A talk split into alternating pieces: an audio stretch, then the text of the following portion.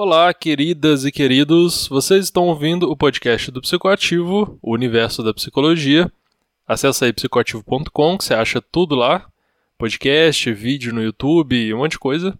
Hoje, é, quer dizer, nessa série, né, eu vou falar sobre transtornos mentais, sobre psicopatologia, bastante sobre a história da psicopatologia, como que os transtornos mentais eram vistos na Grécia Antiga, na Idade Média, que tinha tradição sobrenatural, a perspectiva mais biológica também e a mais psicológica. Enfim, é bastante coisa. Eu achei que o conteúdo, o resultado ficou muito bom. Eu gostei bastante de fazer. Espero que vocês gostem também. E antes de começar o primeiro episódio, eu queria agradecer o pessoal que está comentando lá no iTunes, que está avaliando, né? Dá cinco estrelas lá. E quando eu fui ver, eu pedi para o pessoal avaliar em algum podcast passado, algum episódio passado. Quando eu fui ver, tinha um monte de avaliação lá e boas avaliações. Então, muito obrigado a vocês. Você também, se quiser avaliar, será muito legal de sua parte. Vai lá no iTunes e, enfim, é, você consegue. Confio em você. Queria agradecer também aos assinantes do Psicoativo Premium, Premium, eu não sei falar direito, que é o nosso site para assinantes que a gente lançou há pouco tempo. E já tem uma galera lá, o pessoal tá assinando e assinando o plano anual também que eu gostei, assim, me surpreendeu também a confiança do pessoal e o gosto pelo conteúdo, né? Basicamente, assim, resumindo, é o site todo sem anúncio nenhum, sem distração, é bem focado na leitura e também tem conteúdo exclusivo só para quem é assinante. Então, se você se interessa, até dia 29 de dezembro, que tá, tá chegando, você pode usar o cupom Premium20 Lá no carrinho de compras você ganha 20% de desconto na assinatura também. Acesse aí premium.psicoativo.com. Vou deixar link aí na descrição também, você olha aí. Bom, chega de falação, vamos pro episódio de hoje.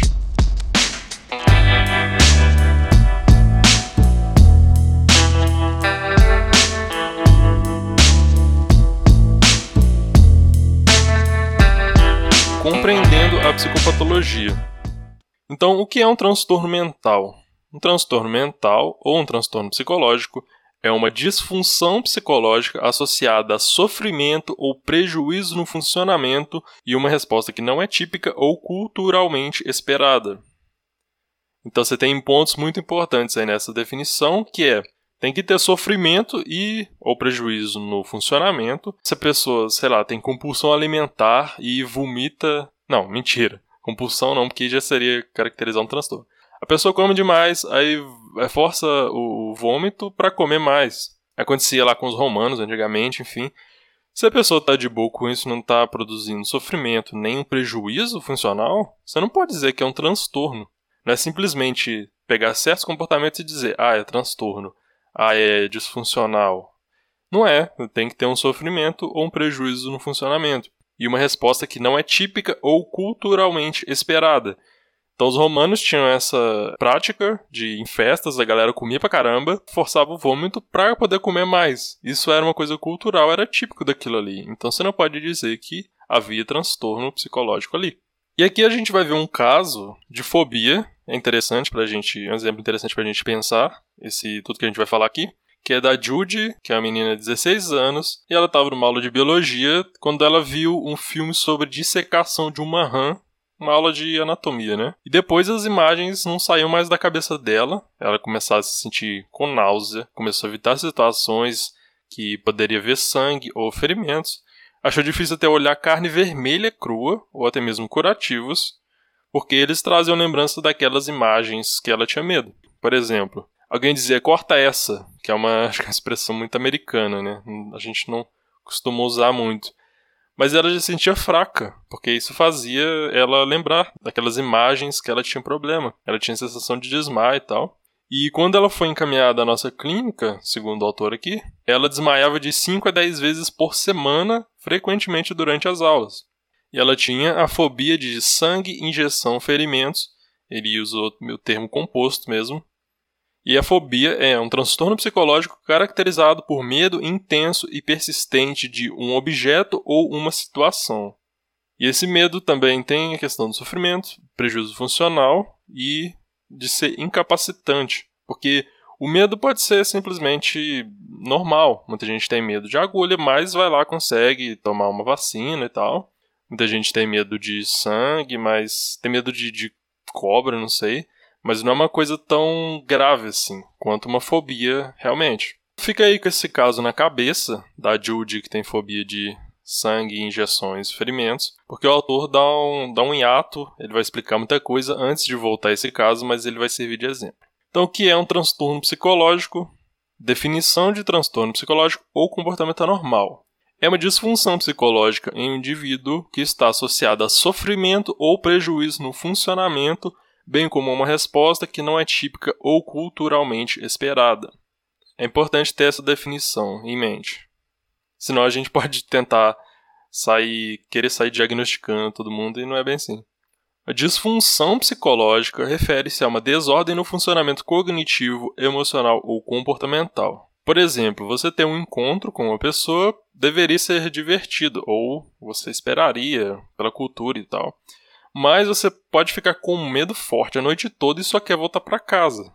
Mesmo que não tenha nada para ter medo, se esse medo ocorrer sempre nos encontros, pode ser um funcionamento prejudicado. Então isso seria um medo sem motivo, digamos assim, sem motivo racional. Você deveria, entre aspas, achar divertido aquilo. Era para ser divertido, mas não é porque você tem um medo infundado. Mas, por exemplo, se a pessoa que você vai ter um encontro é, parece perigosa, sei lá, alguém fala que alguma coisa ruim dela, você tem medo dessa pessoa por algum motivo é, justificável, aí pode ser que não seja disfuncional. Você simplesmente está com medo aceitável. Tem que ver realmente cada caso e os detalhes do caso. Estabelecer o limite entre disfunção normal e anormal é difícil. Por isso, com frequência, são considerados em um contínuo, em vez de categorizá-los como presentes ou ausentes. Então, imagina aí uma, uma faixa gradual, aí sendo num extremo esquerdo ausência de medo no extremo direito, medo incapacitante, pânico mesmo. É melhor pensar numa graduação e não simplesmente, ah, tem medo, não tem medo. É melhor pensar nessa escala que pode estar maior o medo ou menor o medo. Mas apenas ter uma disfunção não é suficiente para preencher critérios para um transtorno psicológico. É só um dos fatores. O outro fator é sofrimento subjetivo ou prejuízo. Esse critério é cumprido se o indivíduo está demasiadamente perturbado. Então, um critério que define um transtorno psicológico, ou os critérios: disfunção psicológica, sofrimento ou prejuízo e resposta atípica. Do ponto do sofrimento, você tem alguns transtornos, por definição, a ausência de sofrimento e angústia. Então, você pensa numa pessoa muito eufórica, que ela está agindo impulsivamente, ela pode estar num episódio maníaco. Ela pode estar tendo um caso de mania. Só que tem pessoas que gostam tanto desse estado maníaco, que elas estão muito eufóricas, que elas não querem começar um tratamento ou manter um tratamento. Então, se você fosse definir um transtorno psicológico apenas pelo sofrimento subjetivo, também não funcionaria. O conceito de prejuízo é útil, mas não é inteiramente satisfatório. Tem pessoas que se consideram tímidas ou preguiçosas. Isso não significa que seja anormal. Às vezes você simplesmente não quer lidar com pessoas e tal, você quer evitar certas situações. Mas se você é tão tímido que é impossível você interagir com pessoas, e se você quer, mas você não consegue, porque a sua timidez está te impedindo, o seu funcionamento social pode estar prejudicado. A Judy, do caso, estudo de caso que a gente está fazendo, né? Ela foi claramente prejudicada pela fobia dela. Não deve ser muito legal você ficar desmaiando toda hora em sala de aula. A maioria dos transtornos psicológicos são simplesmente expressões extremas de emoções, comportamentos e processos cognitivos considerados normais. Lembra da escala do contínuo? Você tem ali o, sei lá, pensa de 0 a 10. Você tem ali, vai ter um encontro com uma pessoa. Você tem ali um, um 3 na escala. Você tem um medo, uma certa ansiedade ali de como é que vai ser, como é que a pessoa é, sei lá. Só que aquilo ali não te prejudica, pode ser, ser considerado um medo normal, não é um, vai ser um transtorno. Só que você chegar ali no 8, 9, 10, você vai entrar em pânico de encontrar com a pessoa. Você pode ter, por exemplo, fobia social. Aí já pode considerar mais um, um, uma característica para você ter um diagnóstico de um transtorno. Não é simplesmente dizer, ah, tem medo, tem total medo ou não tem medo nenhum. Não é tão simples, não tem essa dicotomia tão superficial. É melhor pensar em uma graduação mesmo. Comportamento atípico ou socialmente não esperado, que é um dos outros critérios para um transtorno mental. Como havia dito, tem uma disfunção no indivíduo, tem um sofrimento ou prejuízo no funcionamento e tem uma resposta que é atípica ou culturalmente ou socialmente não esperada. Às vezes, algo é considerado anormal porque não ocorre com frequência e se desvia da média. Quanto maior o desvio, maior a anormalidade. Você pode dizer que alguém é muito baixo, muito alto, isso seria normal, uma pessoa com 2 metros e 40, por exemplo. Isso não necessariamente caracterizaria um problema. Vamos pensar num exemplo aqui que o autor dá no livro. Ter jatos de sangue saindo das suas roupas. Isso seria normal? Você se imagina saindo para uma festa, sei lá, para um show e ter sangue saindo da sua roupa? Pois é, mas quando a Lady Gaga fez isso durante uma performance, ela já é uma celebridade e isso foi. Muita gente achou legal, não foi exatamente um problema, né?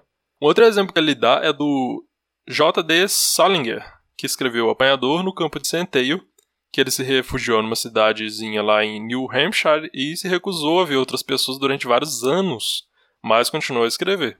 Simplesmente ter um desvio da média não serve como uma boa definição para um comportamento anormal. Uma outra visão considera que seu comportamento é anormal se você violar as normas sociais, mesmo se o número de pessoas for solidário com o seu ponto de vista. Ele diz aqui, por exemplo, entrar em estado de transe e acreditar estar possuído reflete um transtorno psicológico na maioria das culturas ocidentais, mas não em muitas outras sociedades nas quais esses comportamentos são aceitos e esperados. E isso aqui, se você pensar em Brasil, talvez seja discutível também. Será que realmente o estado de transe e achar que está possuído reflete um transtorno psicológico? Claro que depende de grupos, é, subgrupos, tem subculturas, tem. Enfim, tem vários grupos que têm culturas dentro de uma cultura maior. Então, você pensar nas religiões de matriz africana, existe esse estado de transe, até no espiritismo também, a ideia de que você está recebendo um espírito. Tem um exemplo muito interessante que o David Holmes traz para a gente, que é do Robert Sapolsky, de 2002. Ele é um proeminente neurocientista e, durante os estudos dele, trabalhou de perto com a tribo Masai da África Ocidental. Certo dia, Roda, amiga Masai do Sapolsky, pediu que ele trouxesse o Jeep para perto do vilarejo, porque tinha uma mulher agindo com muita agressividade e ouvindo vozes. A mulher, essa mulher tava, tinha matado um bode com as próprias mãos. Então a galera controlou ela e levou pro médico.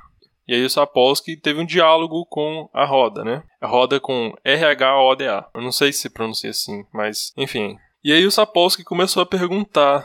Ele, a mulher, ele perguntou o que, que tem de errado com essa mulher. Aí a Roda falou ela tá louca. E ele perguntou, mas como você sabe? E ela disse que dava para perceber com as atitudes dela. A mulher deu um exemplo dizendo que ela matou o bode. Aí o Sapolsky falou o seguinte: Mas os Masai, que são a tribo lá, eles matam bodes o tempo todo. Aí essa mulher, a roda, nas palavras dele, ela olhou para mim como se eu fosse um idiota e disse: Somente os homens matam bodes. Então, quer dizer, não era esperado para ela, mas por mais que todo mundo, na verdade, os homens matassem bodes, para ela aquilo ali era um comportamento desviante, porque ela era uma mulher. E ele pergunta por qual outro motivo você acredita que ela esteja louca, e a roda disse: ela ouve vozes. E o Sapolsky disse: Ué, mas os Masai ouvem vozes às vezes. Por exemplo, em cerimônias antes de longos percursos conduzindo gado, que eles dançam lá em transe e dizem ouvir vozes. E o Sapolsky diz o seguinte: e em uma sentença, Roda resumiu metade do que alguém precisa saber sobre psiquiatria transcultural. Ela diz: Mas ela ouve vozes no momento errado. Bem interessante esse exemplo. Se vocês pensarem, vocês assistiram, ouviram o podcast, outro podcast lá sobre crenças absurdas, acho que é o número 5. Eu falo de um livro Cérebro e Crença, do Michael Shermer, de um caso lá de um cara que ouvia uma voz que ele achava ser a fonte. E era um tipo de Deus, e essa voz dizia que amava ele e tal. E ele queria comunicar isso para o presidente dos Estados Unidos, e ele teve um maior problema. Quer dizer, se talvez ele tivesse num culto religioso, ele poderia ser um sacerdote, ele seria um comportamento esperado e típico, talvez, de uma religião, mas em outro contexto, esse comportamento seria atípico e não esperado. Essa questão de disfunção prejudicial é um pouco complicada. Um outro conceito relacionado, também útil, é determinar se o comportamento está ou não fora do controle do indivíduo. Alguma coisa que a pessoa não quer fazer, mas está fazendo a si mesmo. É difícil definir normal e anormal. O debate está sempre aí.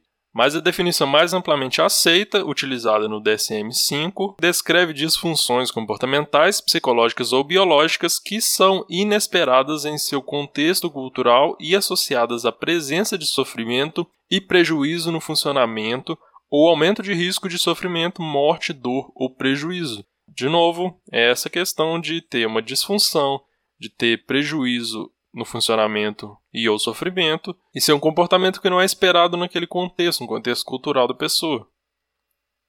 E aí os critérios de diagnóstico do DSM-4-TR e do 5, você tem um perfil típico chamado de protótipo. O melhor que a gente pode fazer é considerar de que forma a doença ou transtorno aparente se encaixa em um perfil típico de um transtorno. Ou seja, quando todos ou a maioria dos sintomas, que os especialistas concordam, ser parte do transtorno estão presentes. O paciente pode ter apenas algumas características ou sintomas do transtorno, você tem um número mínimo, mas ainda preencher critérios para o transtorno porque o conjunto de sintomas está próximo do protótipo. Uma das diferenças do DSM-4 para o 5 é o acréscimo de estimativas dimensionais de gravidade dos transtornos específicos no DSM-5. Por exemplo, para transtornos de ansiedade, você tem a intensidade e a frequência da ansiedade dentro de um determinado transtorno, tal como o transtorno do pânico.